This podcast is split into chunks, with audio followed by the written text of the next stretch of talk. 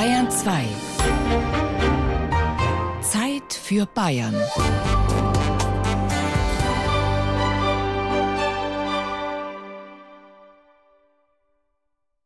Als ich am 4. Januar 1969 im niederbayerischen Kloster Mallersdorf das Licht der Welt erblickte, war ich zugegebenermaßen der Sprache noch nicht mächtig. Ich habe mich damals mittels geschriener Urlaute bemerkbar gemacht, so wie heute halt jedes andere Neugeborene auf dieser Welt auch, ganz egal, ob es jetzt in Poinchang, Timbuktu oder gleich bei den Preißen geboren wurde.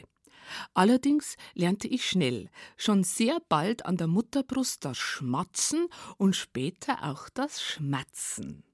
Als ich gehen lernte, wollte ich nach meinen missglückten Versuchen mit dem aufrechten Gang meistens ganz schnell wieder in Mamas Arme Affe. Also jetzt nicht rauf oder auffe, wie man in Oberbayern sagen würde. Und übrigens, gell, hochgehoben wollte ich schon gleich gar nicht werden. Nein, ich wollte zur Mama Affe. Und da drum dann, in Mamas Arm, da spielte ich mit meinem Affe, einem kleinen Stoffaffen namens Aff. Und ab da war sie dann wohl in mir drin, die Muttersprache. Als ich mit meinem Affe, dem Aff, zur Mama Affe wollte, musste sich der niederbayerische Dialekt irgendwie in mich eingebrennt haben. Er hat sich quasi festzurrt. Losgeworden bin ich ihn schließlich nicht mehr obwohl es später von Seiten der Gymnasiallehrer einige Versuche gab, ihn mir wieder auszutreiben.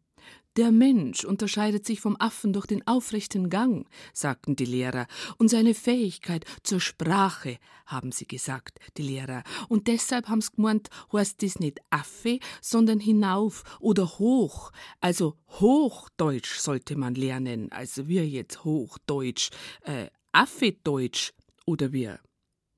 Abitur machte ich wieder erwarten trotzdem und ging dann nach Minga Affe zum Studieren.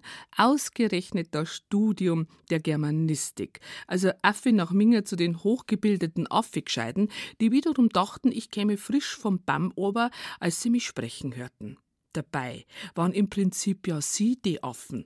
Dorgaffen kannst du sagen. Den Mangel Sprachbegabung werden sie das mit dem Obi und dem Affe nie verstehen, während ich zwischen oben und unten durchaus unterscheiden kann.